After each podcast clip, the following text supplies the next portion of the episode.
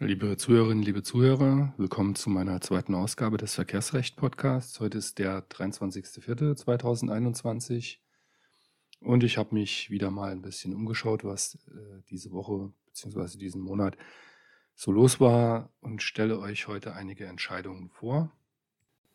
In der Verkehrsrecht aktuell ist das Urteil des Bundesgerichtshofs zum Widerrufsrecht des Leasingnehmers bei Kilometerleasingverträgen abgedruckt. Es geht hier um das Urteil vom 24.02.2021. Das Aktenzeichen lautet 8ZR 36 aus 20 und im Kern geht es darum, dass hier ein Leasingnehmer einen Darlehens äh, Leasingvertrag mit Kilometerabrechnung äh, widerrufen hat unter Bezugnahme auf Paragraph 506 BGB, also als sonstige Finanzierungshilfe.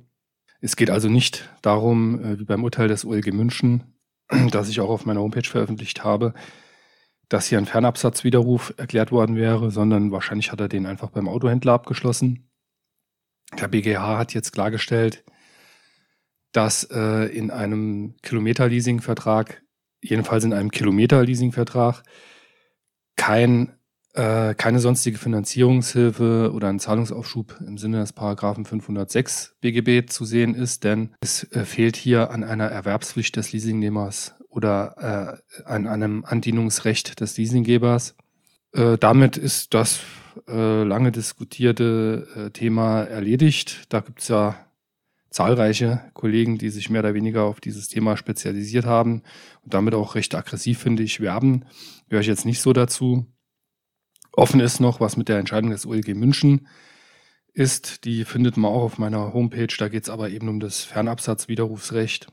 Die Revision scheint eingelegt zu sein, heißt es hier in der Verkehrsrecht aktuell. Und äh, da muss man halt abwarten, wie sich der BGH dazu noch entscheidet zum Thema Schadensersatzrecht, Unfallregulierung gibt es in der Verkehrsrecht aktuell noch eine Entscheidung ähm, über die Frage Tierbetreuung, Berücksichtigung beim Haushaltsführungsschaden oder nicht. Das OLG Zelle hat das bejaht. Und zwar ist das das Urteil vom 16.12.2020, 14 U 108 aus 20, meines Erachtens völlig zu, äh, zu Recht. Eine BGH-Entscheidung fehlt da in äh, dem Zusammenhang noch. Die Tierbetreuung macht beim Haushaltsführungsschaden eine recht hohe Position aus, insbesondere wenn sich die Verletzungsdauer eben zieht. Äh, da kommen schon ganz schöne Beträge raus, da sollte man auf jeden Fall immer drauf achten, meine ich. Zumal die Position relativ leicht darstellbar und beweisbar ist. Aus der Zeitschrift der Verkehrsanwalt, Januar-Ausgabe, habe ich eine nicht ganz mehr aktuelle Entscheidung rausgesucht, die jetzt aber aufgrund der Reisezeit wieder aktuell wird. Es geht mir hier um die Entscheidung des AG Wolfsburg vom 18.11.2020, 22c 184 aus 20. Das AG Wolfsburg hat hier den Anbieter einer Kreuzfahrt als Pauschalreiseveranstalter eingeordnet, weil er mindestens zwei Reiseleistungen erbracht hat, mit der Folge, dass er die ähm, Stornokosten einer wegen Covid-19 abgesagten Reise zurückerstatten musste. Allerdings musste er keinen Schadensersatz leisten, denn so führt das Amtsgericht Wolfsburg aus, der Reisemangel wurde durch einen unvermeidbaren außergewöhnlichen Umstand verursacht und er war nicht durch die Beklagte verschuldet. Eine weitere gebührenrechtlich interessante Entscheidung findet sich ebenfalls im Verkehrsanwalt Januar 2021. Und zwar geht es hier um die Entscheidung des Amtsgerichts Aschaffenburg, Urteil vom 16.11.2020, 130c 188 aus 20. Äh, es geht um die Gebührenfrage. Sagen wir mal, eigentlich ist es mehr oder weniger geklärt.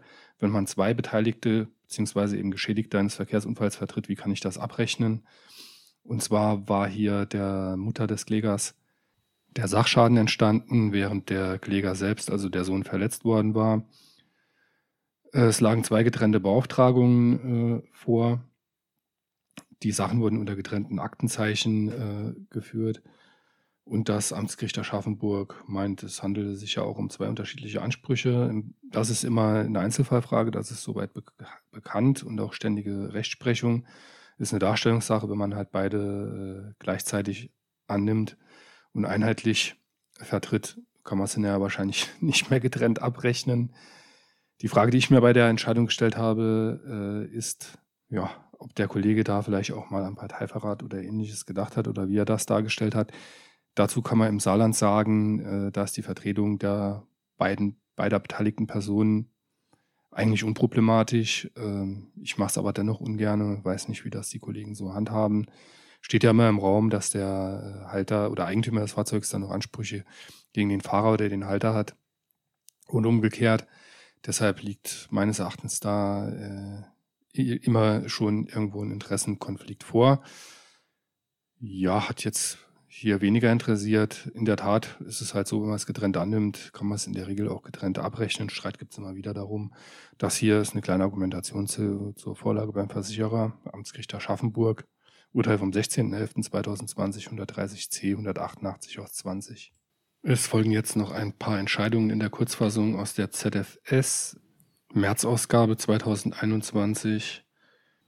Der BGH hat entschieden mit Urteil vom 16.12.2020 4 StR 526 aus 19, dass der Taschenrechner der Regelung des Paragraphen 23 Absatz 1a StVO, also Handyverbot, äh, unterfällt, weil es sich eben um ein elektronisches Gerät handelt. Das ist wenig überraschend, wurde ja neu geregelt äh, in 2017. Es folgt dann ein Aufsatz des Kollegen Marc Flötmann aus Bielefeld äh, zum Thema die Entwicklung des Reiserechts im Jahr 2020. Da werden einfach mehrere Entscheidungen skizziert zum Thema ähm, Pauschalreiserecht. Was haben wir hier? Schadensersatz wegen entgangener Urlaubsfreude, Rückerstattungspflicht etc., Luftbeförderungsrecht. Vielleicht ganz interessant für Kollegen, die da eher tätig sind, denn das geht ja jetzt alles wieder los in der Urlaubssaison, nehme ich an. Das OLG Oldenburg hat mit Urteil vom 2.7.2020 7U 26 aus 20 noch einmal klargestellt, dass bei der Schmerzensgeldbemessung eine Erhöhung bei zögerlicher Regulierung durch den Haftpflichtversicherer stattfinden kann. Allerdings hat es auch einschränkend ausgeführt, dass das jedenfalls dann nicht gilt, wenn die Versicherung schon vorgerichtlich alle geltend gemachten materiellen Schäden bezahlt hat oder weitgehend bezahlt hat und auch auf das anstehende Schmerzensgeld nicht unerhebliche Vorschusszahlungen erbracht hat. Das ist aber eigentlich ständige Rechtsprechung. Es folgt dann hier eine Kracherentscheidung von erheblicher praktischer Relevanz. Äh, da geht es um das Filmen einer körperlichen Auseinandersetzung ohne Einwilligung des Gefilmten. Und zwar hat das Amtsgericht Lemgo ausgeführt, dass das Filmen bei Betreten einer Wohnung mittels Handy ohne Einwilligung des Bewohners im Falle einer körperlichen Auseinandersetzung der Beteiligten einen Anspruch des Filmenden Verletzten auf Schmerzensgeld gegenüber dem Bewohner wegen groben Mitverschuldens ausschließt. Ja, toll, dass ich das lesen musste. Eine wichtige Entscheidung des Bundesgerichtshofs zum Thema äh, Verpflichtung des Leasinggebers zur Abführung von Versicherungsleistungen zur Entschädigung eines Verkehrsunfalls an den Leasingnehmer ähm, ist hier abgedruckt. Das ist das Urteil vom 30.09.2020 BGH 8 ZR 48 aus 18. Da geht es darum, dass bei Abrechnung des Leasingvertrages der Leasinggeber an den Leasingnehmer die erhaltene Wertminderung ähm, abzuführen hat, beziehungsweise diese eben bei einem Restwertausgleich zu berücksichtigen sein muss. Sprich, das Leasingfahrzeug hat einen Unfall während der Leasingzeit. Die Wertminderung geht vertragsmäßig ja in der Regel an den Leasinggeber und eben nicht an den äh, Leasingnehmer. Und da sollte man dann bei der Rückabwicklung auch darauf achten, dass das eben angerechnet wird. Das ist eigenständige Rechtsprechung, aber äh, eine schöne Fundstelle, falls es da mal Probleme gibt. Denn es scheint ja so zu sein, dass die Leasinggeber das tatsächlich das ein oder andere Mal vergessen. Ja, ansonsten war jetzt auch nichts wirklich brandaktuelles diese Woche los. Der BGH hätte nochmal entschieden über den EA 189 Motor im Dieselskandal. Da ging es um eine Ersatzlieferung. Äh, zugrunde liegt eine Entscheidung des OLG Saarbrücken da saß ich damals mit im Saal, allerdings für den äh, anderen äh, Kläger. Hier ging es darum, ob ein Anspruch auf Ersatzlieferung besteht oder nicht. Das hat das äh, OLG Saarbrücken damals verneint. Äh, der, äh, der Verhandlungstermin, den der BGH jetzt auf den 28.04. anberaumt hat, der wurde aber aufgehoben. Die Urteile mit kurzen Besprechungen zum Thema äh, vorsätzliche sittenwidrige Schädigung durch Audi, also haftet da der ähm, Hersteller Audi als Konzerntochter automatisch mit? Ist das dem Audi-Vorstand zuzurechnen oder nicht? Ähm, und die Entscheidung des BGH zum Thermofenster, die findet man auf meiner Homepage. Ich verabschiede mich hiermit und bedanke mich für Ihr Interesse und melde mich, jedenfalls ist das so geplant, nächste Woche dann mit dem nächsten Verkehrsrecht-Podcast zurück.